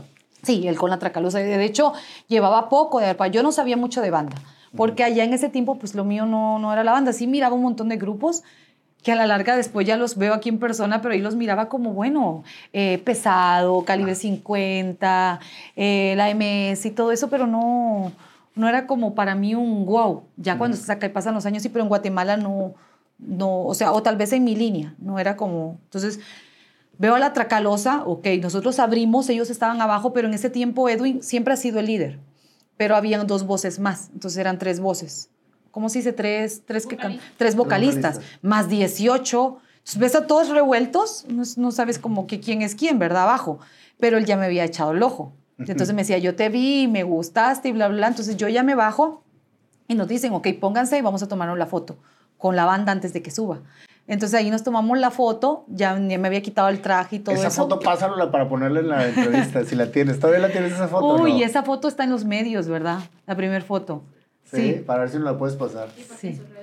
No, en mis redes no, no, la, no, yo ni lo subí tampoco, pero esa foto la, la, la, está en los medios, porque esa ya sabieron, de, porque después de eso hubieron muchas especulaciones, que yo ahí ya lo conocía, porque él estaba recién pasado de un divorcio o una relación que había tenido, que la verdad, o sea, nunca estuve yo como como bien sabía de eso, porque una no lo seguía, no sabía exactamente quién era. Si yo andaba trabajando, ya después cuando lo conocí, él me empieza a contar la historia, pero no sabía ni siquiera quién era esa persona y todo eso. Entonces, después de esa foto que se subió, ya cuando empieza nuestra relación, agarran esa foto y dicen, no, es que ellos en ese tiempo ya andaban y él estaba todavía en esto con esta persona, entonces yo me interpuse y hice que se divorciara y crearon la novela más grande del mundo y se embarazó. Yo me embaracé hasta mucho después, pero ya sabes, o sea... O sea, toda una leyenda. Me hicieron una historia muy grande después de... Y esa foto fue porque nos la teníamos que tomar y estuvo bien padre. Él me empieza a seguir en las redes, me empieza a hablar. Ese día... ¿Tú ya tenías redes? En, ese en Instagram estaba como, sí, ya teníamos Instagram. De hecho, yo, yo, ya estaba bien porque yo había estado... En, el, en toda esta historia que te cuento también estuve en un reality. O sea, yo trabajaba ya en la televisión, pero en Guatemala. Ah. Entonces yo estuve... ¿Cómo llegaste a la televisión? Ay, cómo llegué a la televisión tocando puertas, o sea, el, amigo del amigo del amigo, entonces yo siempre iba, decía, porque a mí me gustaba, me gustaba la televisión, pero yo no quería meterme a eso, pero yo sabía que si entraba a eso yo algún día iba a estar conduciendo. A mí me encanta la conducción, me encanta el lado, por eso disfruto ahora las entrevistas, disfruto eso, pero a mí me metieron en un reality de juegos que andaba toda moreteada, madreándome todos los días, que el, que el cuello, que esto, pero tenía que empezar por algo. Entonces ya sabes que, hacer. era un, un, reality de deporte. Sí, se llama Combate, ajá, un reality extremo de, de, de, juegos. Aquí hay uno que se llama um, Guerreros que es en un set donde arman varios juegos y tú tienes que estar trepándote, metiéndote al alberca y, todo. Y es así. Y yo era tan delicadita porque mi abuela, como te dije, yo no era machona, yo no era nada. O sea, mi abuela me decía, ¿estás segura que se va a meter a eso? Porque usted es miedosa para todo, porque yo soy muy así, porque siempre me fui muy, muy miedosa para, o sea, muy mi uña, no me la quiero quebrar, mi pelo y, y todo eso. Ajá, con la Barbie como al principio. Entonces, pero yo decía, si yo no hago esto, o sea, yo no voy a estar apareciendo en la tele y yo tenía que, entonces también estuve en ese tiempo, aparte me ayudó a ganar seguidores y eso, porque entré como una chava de quién es ella, ¿va? porque todos entrábamos y todos éramos chavos que hacíamos un casting, casting de filas para poder entrar. Entonces, te escogen, te dan esa oportunidad, pues qué chido. Entonces ahí yo estuve. Pero en ese tiempo también tenía mi grupo, entonces yo tenía que hacer como de, de, todo un poco y eso me ayudó a tener más seguidores. Cuando ya conozco a Edwin, yo ya tenía más o menos en ese tiempo que unos 50 mil seguidores. Pero ya tenía algo, me explico, ya, ya, ya me medio conocían, entonces por eso más hizo viral la foto después de eso, después de que nosotros nos hablamos. Ya me empieza a seguir, ya empezamos a hablar, la relación como que fue creciendo. Ese día hubo un accidente ahí mismo con, con la banda, en ese mismo evento. Eh, ellos estaban cantando y un agente tomada tiró una botella que se la tiró a Edwin para quebrarle la cabeza, ya sabes, una botella de, de bucanas. Y cuando él se hizo para atrás, le cayó otro músico, le partieron la cabeza, fue un desmadre, se lo llevaron. Después yo me quedé preocupada, fue donde eh, yo dije, puta madre, qué, qué, qué, vergüenza que esté pasando esto en mi país y qué van a decir ellos, porque la gente tomada, ya sabes, se pone como loca porque ellos ya estaban terminando el show, entonces la gente no quería que terminara, entonces de enojados, pues se los querían madrear, se lo llevan y todo, después él me habla y me dice, oye, ¿estás bien? Ya no me puede despedir porque nos sacaron a todos, o sea, nosotras nos agarraron y nos llevaron, o sea, la marca y ellos los llevaron para el hotel y, al hospital al, al muchacho. Ellos pasan todo eso y ya después íbamos hablando todo el camino riéndonos de todo de todo lo, lo, que pasó y así fue como empezó esta hermosa relación. Y desde ahí empezaron y te viniste a México. ¿Cuándo? ¿Cómo, ¿Cuándo decidiste? Fíjate que primero él llegó, o sea, él se fue, después él ya, llegó no siendo el artista, ya siendo él, eh, Edwin Luna, a, visitar. a, visitar. Así de, oye, fíjate que quiero conocer Guate, no la conozco muy bien, y a ver si me guías y me das hay un tour, ya sabes, el típico. Y yo le dije, ok, le digo, pero mi carro no está tan bueno porque yo tenía una Jeep. Pero mi Jeep, ya sabes, era como más viejita, pero yo tenía mi carro. Entonces dije, pero te llevo en mi carro, le dije, porque no está tan bueno, pero me dijo, no me importa, o sea, entonces lo fui, lo recogí al aeropuerto, me lo llevé a un lugar que se llama Antigua Guatemala, que es un lugar preciosísimo en Guatemala, y lo fui, lo llevé y estuvo bien padre, la pasamos increíble, reímos, la gente lo reconocía, él ya había salido de esa relación, por eso les digo yo a la gente, o sea, si hubiera sido así, pues él se hubiera escondido, no, no era como que, que, ay, está casado y me va a ver. O sea, él llegó libre. Él llegó y vamos al antiguo, un lugar que todo el mundo va, lo reconoció, mucha gente le pedía fotos.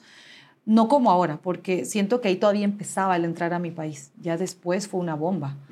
Eh, te hablo hace más de cinco años atrás. Sí, claro.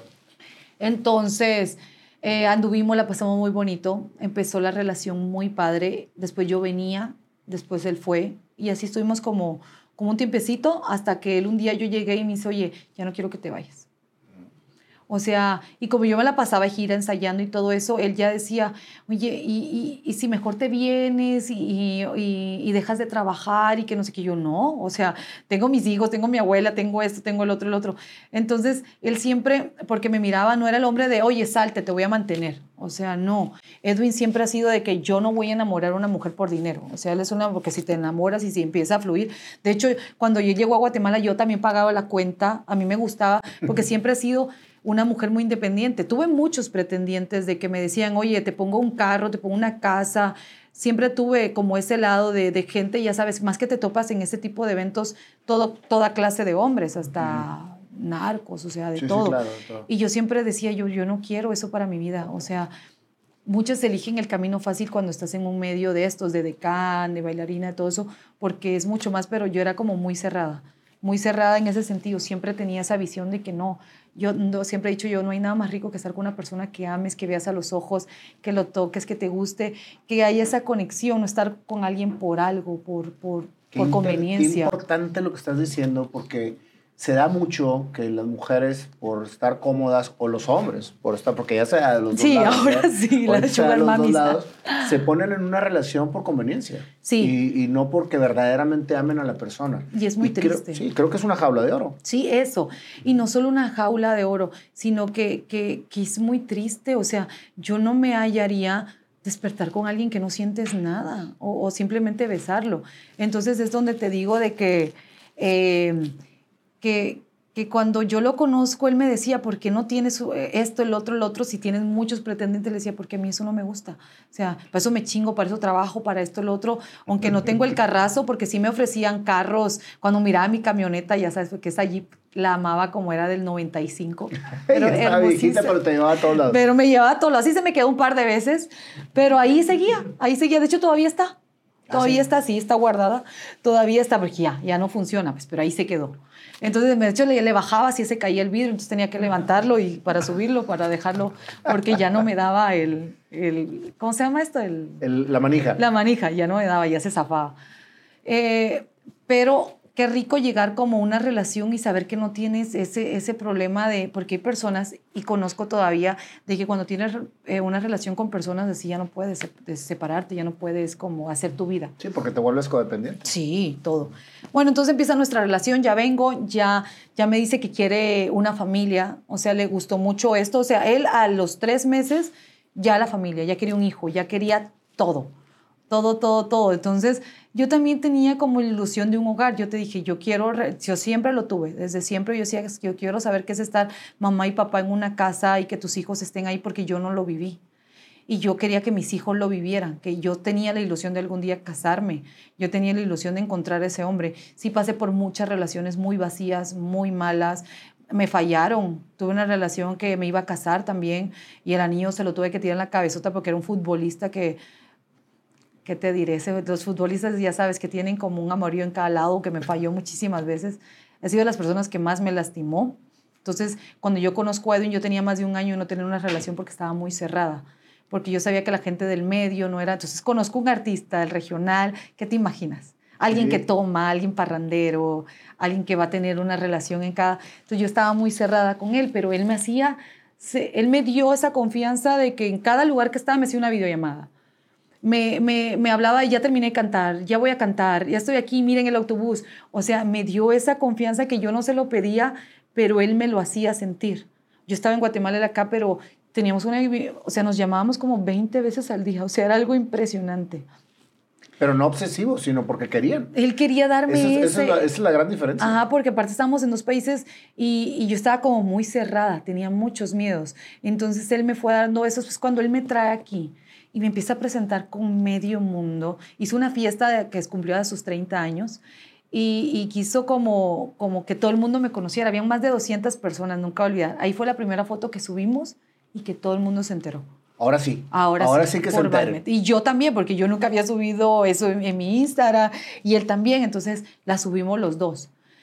Y fue algo masivo, ¿va? o sea, todo el mundo así como, como, pero estaba casado, pero esto y qué, qué. O sea, subimos la, una foto en su cumpleaños, me presentó con todo el mundo ese día, hasta sus hermanos, todo, pero me decía él, la única persona que no te va a presentar es mi mamá, mi mamá es muy cerrada, bla, bla, yo qué.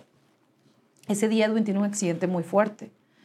Ahí es donde se El abre la fiesta. todo el brazo. Ajá. Él se abre el brazo horrible. Estaba tomado, salió corriendo alguien con la botella, se resbala y no sé cómo la botella cae, cae encima de la botella. Con el brazo creo que quiebra la botella y se le metió todo eso. Entonces me llaman y cuando lo veo desangrándose, agarrándose la piel, o sea, ni siquiera era de ¿Tú- ¿Tú coser. estabas en esa fiesta? Sí, es la fiesta que te digo que hizo en grande. Mm. Entonces fue donde me invitó y fue donde me presentó ya formalmente con todos y subimos la foto. Entonces ese mismo día a las horas tuvo el accidente y nos fuimos de emergencia al hospital. O sea, pasó de todo en el hospital. Allá tuve que conocer a su mamá sí o sí. O sea, no hubo opción. La mamá se dejó, porque vive en Estados Unidos, parte de allá y parte de acá. Se dejó llegar y todo porque se asustó por su hijo. Edwin estuvo en cirugía bastantes horas para poder, para que no perdiera el brazo. Wow. O sea, fue algo, o sea, que todavía está en las redes. Fue algo, estuve, yo llegaba por cinco días y los cinco días estuve con él en el hospital. O sea, él me dice, yo quería presentar, llevarte mucho, habíamos hecho la agenda del otro día, del otro día, te voy a llevar a la cola de caballo, no sabía ni qué era eso, te voy a llevar aquí a la sierra, esto, lo otro. Ya teníamos como un tour. y esos cinco días fue en el hospital. Pero ¿Y cuando a, tu, a su mamá? ajá, mi suegra, imagínate. Y, y, algo como que nos conectó mucho es, es haber estado en eso, en ese momento de que yo lo bañaba, me él me hacía que me durmieras en la camilla de los hospitales, que hace que es chiquitita, yo me quedaba con él. Mirábamos películas, lo curaba, llegaba alguien, le daba de comer. Entonces, cuando él vio en esos cinco días que él me decía, mira, te van a venir a traer mi hermana, ¿por qué no te vas con ella a conocer? Y yo, no. Mira, es que te quieren llevar aquí. yo, no. O sea, yo llegué por él y yo no tenía por qué andarme yendo a conocer, o sea, no necesitaba. Él me necesitaba en ese tiempo y yo ahí me iba a quedar, aunque yo tuviera que regresarme después a Guatemala y el viaje pues así haya parado pero me quedé con él y de hecho disfruté mucho más esos cinco días que él estuvo hospitalizado, haberme andado por otros lados, me explico. Y nada, fue una conexión muy bonita y ahí es donde decidimos ya tener a, a Yana. Y a unirse, o sea, ¿o cuándo, se casaron? No, nosotros nos casamos ya después de nacer Yana. O sea, ah, primero fue, fue el embarazo. primero se comió el pan, dice, la torta antes de... Entonces, no, de ahí fue donde él me dijo, ya, quiero que te vengas, quiero que tengas a vivir. Yo me vine a... ¿Y cómo, cómo tomó Edwin pues que eras una madre con dos hijos. Ya lo sabía porque él ya tenía dos hijos también. O sea, él también tiene dos hijos de dos diferentes mujeres. Entonces, él como que comprendió ese lado. Él nunca midió el número, sino que midió, oye, vamos a ser una familia grande. O sea, él también soñaba con eso. Es bonito porque cuando te aparece alguien en la vida que quiere exactamente lo mismo que tú y hacen esa conexión es lo más padre. Claro. Él buscaba una familia, ya estaba harto los escenarios, de las relaciones que no le funcionaban, de esto y lo otro, y quería como esa conexión y la encontramos juntos. Y yo lo buscaba, yo quería eso. ¿Y todos los niños viven los con ustedes? Ahorita cuatro, porque uno de él todavía tiene muchos problemas con la mamá de, de su hijo, de su primer hijo varón, entonces andan con muchos detalles y no. ¿Y viven entonces los dos tuyos más la niña que tuviste con él más otro? La nena, es que él tiene otra nena. O sea, nosotros tenemos, o sea, yo tengo tres. Entonces tengo los dos míos y mi nena y la otra nena él tiene su mamá, pero los fines de semana está conmigo. Ahorita está en la casa, está esperándome. Entonces todos los fines, aunque él no esté, ella está conmigo. Yo me hablo muy bien con la mamá, o sea, la mamá de ella. Entonces yo con ella me comunico, le digo, oye, necesito esto, necesito lo otro, me va la niña aquí, me va la niña allá. Entonces una buena comunicación, pues la niña tiene su mamá, pero también vive parte. Todos los viajes, ella tiene que estar con nosotros. Todo evento familiar, ella está con nosotros. Entonces al final yo siempre ando con los cuatro. Eh, solo nos esperamos que algún día se pueda tener al quinto, porque todavía no hemos podido pero somos familia grande. Por eso te digo, yo siempre ando buscando porque siento que, que, no cabemos en la casa. Entonces ahí fue donde se da. Y sabes qué era un más chistoso? Que, Edwin quería gemelos. O sea, nuestro embarazo fue planificado, en el sentido de que empezamos a, ya sabes que vamos a un doctor y, y a ver esto de cómo se podía hacer para Oye, tener ¿Qué diferencia que el primero ni doctor tuviste y ahora en la última tuviste? tuviste Todo fue etapas, exacto. Y en, el, y en el último, no, si tú hubieras visto cuando nació Yana, o sea, era dos cuartos que teníamos. me llevaron tantas cosas, las fan afuera, los medios afuera, los reporteros, yo primer impacto, este, el otro, todos querían saber quién era Yana. Era una cosa que yo estaba así con globos, tú no fuiste, pero yo estaba así porque ya no me cabía tanto regalo y yo con la bebé y llena, o sea, fue algo también totalmente distinto. Fíjate nada más, Kim, por eso a mí me encanta en este tipo de entrevistas cómo se va desarrollando todo. ¿Qué terminó siendo el nacimiento de Yana? Lo que soñabas tú desde un principio tener. Sí. O sea, en todos los momentos que pasaste por tu vida, fuiste precisamente visualizando hacia dónde ibas sí. y hacia dónde tenías que llegar estuvieras en donde estuvieras. Sí, no era como muchos me ponen, es que solo estaba buscando a alguien que te mantuviera y te sacara no, del contrario, pues, no, tú misma fuiste precisamente haciendo que las cosas sucedieran y trabajando para que sucedieran. Claro. O sea, eh, como una mujer independiente, como una mujer que le fregó todo para poder llegar a estar donde está. Claro, o sea. Porque tú eres una empresaria aparte, o sea, tienes tus negocios, porque llegaste a México y te llegaste a México. Sí, y México, que es un país, les digo yo, bien difícil porque me encanta porque entre mexicanos se cuidan, mexicanos se quieren, a veces te da miedo como eso de ser extranjero y decir, mm. ¿cómo me van a tomar a mí? Me, si me van a aceptar o no. Y sabes que la mayor parte del porcentaje de personas que me ven, una, que son mujeres y dos son mexicanas. O sea, a mí me ven mucho menos en Guatemala y es mucho más en México y Estados Unidos. O sea, es algo impresionante cómo llegar a no ser la esposa de, porque yo decía yo, no, o sea, yo soy tu esposa, pero yo también quiero ser Kim Flores, o sea, yo también quiero demostrar de que, que soy tu apoyo, soy tu complemento, más no dependo de ti somos los dos una unión. Entonces, eso es lo padre, poder crecer juntos, pasó una pandemia, dos años no canto ahorita Edwin, la música no, es muy impredecible. Cuando puedes tener el gran éxito como cuando se te puede acabar de la noche a la mañana y, lo notaste en pandemia. ¿Qué pasó con todos los artistas? Son los que más sufrieron todo esto porque muchos no tenían ni negocio propio. Entonces, si, no si dependes de la música y no hay nada más entradas, pues ¿qué pasa? Entonces ahí fue donde los dos nos dimos cuenta que yo también podía, podía hacer eso y empecé yo a moverme en mis redes, empecé a ver qué más sacaba, saqué mis marcas, empecé a yo también a cantar y fíjate. Ah, entonces ya cantas. ya canto. Muy bien. Bueno, no, yo no, pero estoy todavía en proceso, o sea, ya sabes tú que cuando no vienes con una voz nata, o sea, cuando no traes eso, más que tengo al lado un Lo entiendo perfecto. sí, a mí también me pasó. ¿Verdad? Entonces sí, es de muchas clases, también la ayudadita que te dan, pero yo lo hice parte de que yo quería darle un plus también a mis redes. Entonces, a la forma de cuando yo empiezo a sacar mi primer sencillo y lo saco en medio de la pandemia, o sea, como que creció más todo eso, como que ya me separé de, de Edwin y ya fue más Kim. Y, el, y lo que queríamos hacer era eso, para yo poder independizarme. Entonces yo empecé a trabajar con marcas, empecé a trabajar lado más de influencer, empezó más ese lado de Kim Flores, pero fue una gran entrada a la casa de, también económicamente. Ok, tú no tienes para esto, porque yo lo que yo no quería era que, que mi gente nosotros tenemos un equipo que trabaja en mi, en mi, casa que amo. Amo a todos los que trabajan conmigo y yo no los iba a dejar sin trabajo. O sea, yo no iba a dejar de sin trabajo a ninguno de ellos. Y Edwin tampoco. Edwin todavía esos dos años estuvo dándole todos los fines de semana, no la cantidad que era, a más de 30 familias sea, estamos hablando que son 30 músicos entre staff y, y la banda y lleva lo puedes saber. Y él dijo, yo no voy a dejar a ninguno solo. Entonces, entre los dos teníamos que estar empujándonos para no darnos, o sea, para no dejar, dejarnos caer. Entonces, esta pandemia nos ayudó como a unirnos más y yo ya empecé a hacer mis cosas. Empecé con mi empresa, empecé con mis marcas, empecé a vender productos para la mujer, que los geles reductivos, que esto, que el otro, las pestañas, el maquillaje y todo.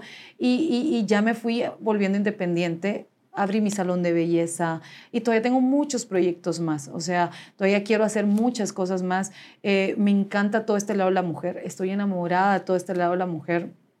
Y no me considero al 100 como que digo feminista porque hay cosas que no, no apoyo y hay cosas que sí, pero me encanta todo este lado de, de estar apapachando a la mujer. Y lo haces, lo haces muy bien. ¿Qué pasó con tu abuela? ¿La sacaste de donde estaba? Sí, mi este, abuela, gracias a Dios. ¿Le cumpliste el decir, yo te voy a sacar de ahí? Sí, sí, claro, mamá vive muy bien. Sí se me enferma, mi mamá ya tiene 85 años. Eh, le dio COVID, imagínate.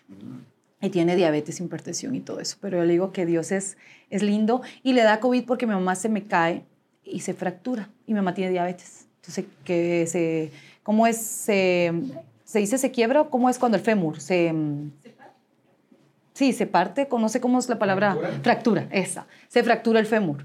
Ya una señora grande, ya, o sea, pasamos un susto horrible. Llega y llega al hospital y en el mismo hospital le, dan, le pegan el COVID.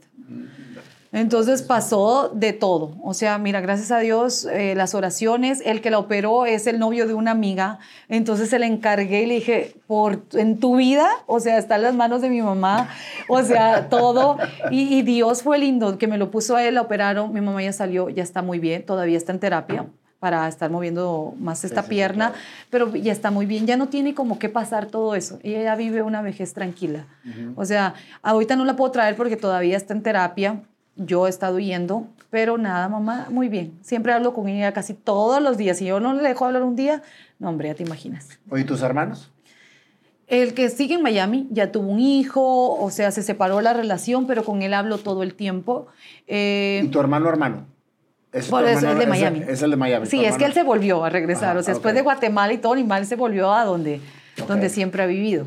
No, él sigue allá. Él sigue en Miami. Tiene, tengo un sobrino hermoso ¿qué te diré? Que estoy enamorada de él. Ahí en Guatemala quedó mi otro hermano. Creo que eh, él quedó como con más resentimiento. Él desde que yo empecé mi relación ya con Edwin se alejó de mí. O sea, él llevó más de cinco años que no, que no, que no nos hablamos. A pesar de que vive al lado de mi mamá. O sea, yo en la casa de mi abuela, él está al lado. ¿Y no saben? No. O sea, no, no me volvió a hablar más. Entonces, pero nada, siempre también está al pendiente de mi abuela. O sea, siempre tiene como gente alrededor, pero más que me la ha tratado que la gente me dice, oye, ¿por qué no te la traes a vivir contigo? ¿Por qué no la tienes? Cuando alguien ya tiene esa edad y ya tiene como un mismo entorno, ellos ya no los puedes mover. Aunque le digas, oye, aquí te ofrezco el cielo, las estrellas, mamá no, mamá dice, yo quiero aquí, aquí me vienen a visitar, aquí tengo mis amigas, aquí tengo mi espacio. No hay manera, no hay manera que la, la pueda yo tener viviendo conmigo. Pues muchas gracias, Kim. Muchas gracias por esta historia muy inspiradora, ¿sí? en donde nunca te rajaste. Y la verdad es que eso es admirable. Cada una de las partes que tomaste decisiones en tu vida en que quizás hubieran sido decisiones diferentes, te hace ser la mujer que eres ahora. Muchas y gracias. creo que eso a toda la gente que nos está escuchando ahorita, que está pasando por un momento difícil, esta historia es una historia de inspiración, definitivamente. Y pues ahora, como ya es una costumbre, Kim, que esa es la sorpresa que te traigo, ¿sí? te vamos a cantar una canción. Ay, ¿en serio? La canción de tu historia que acabas de contar, ¿sí? completamente improvisada.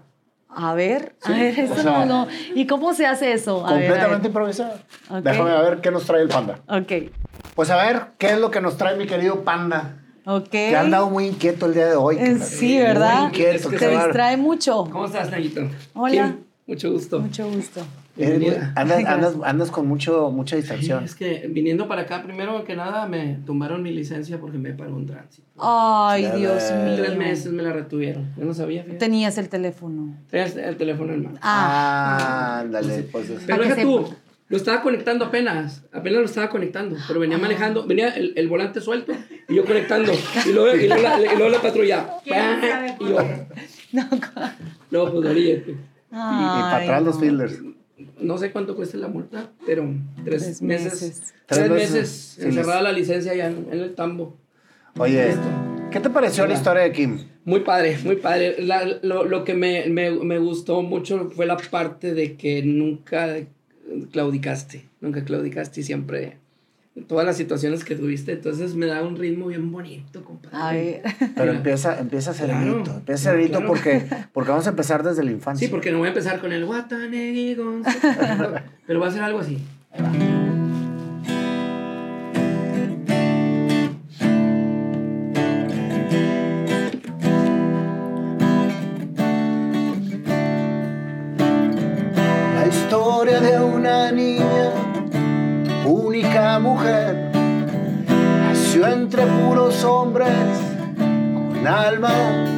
De princesa.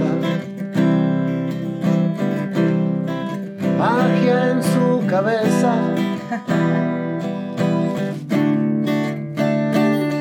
Con su abuela la dejaron, con su abuelo la cuidaron. Creció de una casa para otra, siempre pensando en mi alcoba. Existo yo,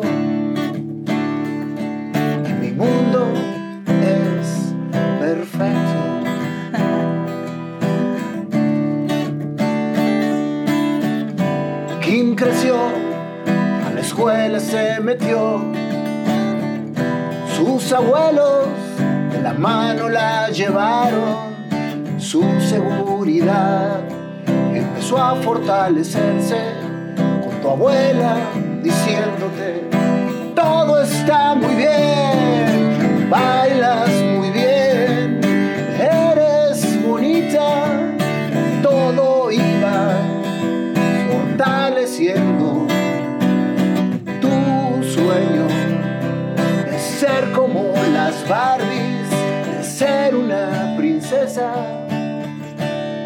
La juventud llegó, la rebeldía se dio.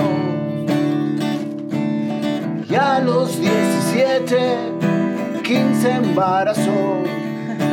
El mundo se cayó, ella lo escondió y a su hijo ella llevó, ella cuidó. Sus amigas la protegieron, su vientre iba creciendo, su bebé estaba desarrollándose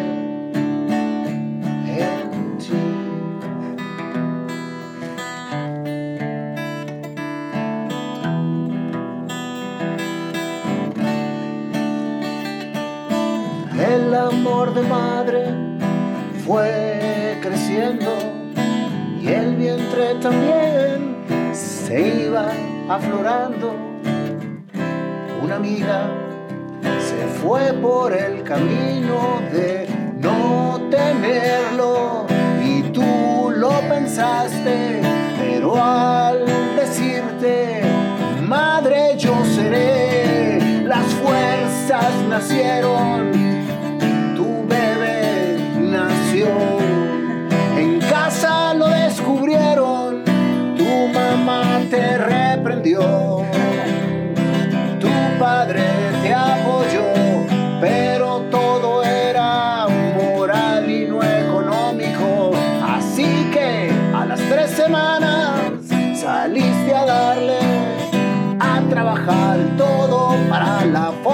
para los pañales y todo era por su amor.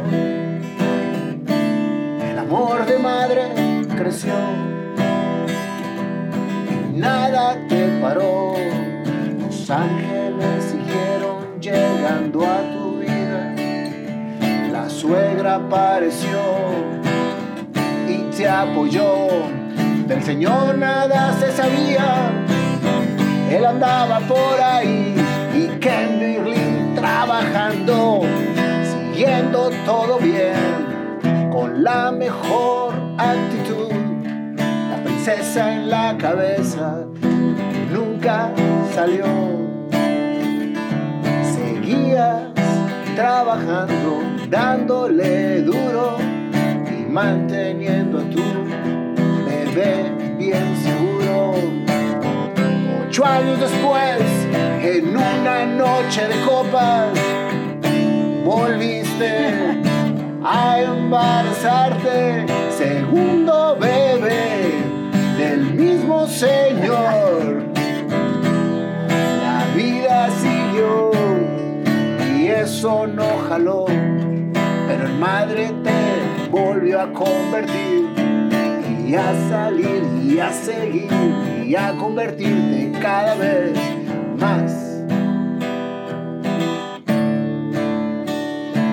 Sacaste a tu abuela querida y te la llevaste a vivir. El sueño se empezó a cumplir, las cosas pasaban, todo mejoraba, pero dándole, si no, se acababa. En un show, Edwin apareció a primera vista él se clavó. Las cosas empezaron a dar y a los meses empezaron a andar. Todo fluyó. Una pareja nació. Se aceptaron, se encontraron, queriendo lo mismo y acertaron. Y una familia grande formaron. De repente todo se dio, el sueño al fin se cumplió por ti, no por él, lo lograste y lo juntaste y fortalecidos. Los dos cumplieron lo que traían en mente la familia creció y todo se acomodó. Y ahora Kim, en empresaria se volvió. Y esta historia siguió. Por lo que sigue, que todavía no sabemos. Pero ahora contentos están haciendo cosas juntos pero independientes. ¿Quién? Aquí está. Y ya llegó. Y contó y a otros motivó. Y a esta historia más bien siguió, pero la canción se acabó. ¡Bravo! ¿Cómo estás? Muy bien, mi amor. Muy bien, ¡Qué gracias. padre! Hola. Qué padre. Pues ya está, ya ves, todo fue improvisado. No lo puedo creer. Y aquí está tu canción. Gracias, Kim. Gracias, Gracias. por esta historia. Gracias por tu tiempo. Dios te bendiga. y que sigas creciendo muchísimo. Muchísimas gracias y por la invitación, estuvo muy padre. La verdad me sentí muy relajada. Muy De eso se tranquila, trata. sí. Ya tuvimos el honor de hacerle su canción a Edwin y luego hacemos un, un, un, un feat de las dos De canciones. las dos, de las dos de historias. Y salimos con- Kills, that's it. Gracias. Muchas gracias, gracias.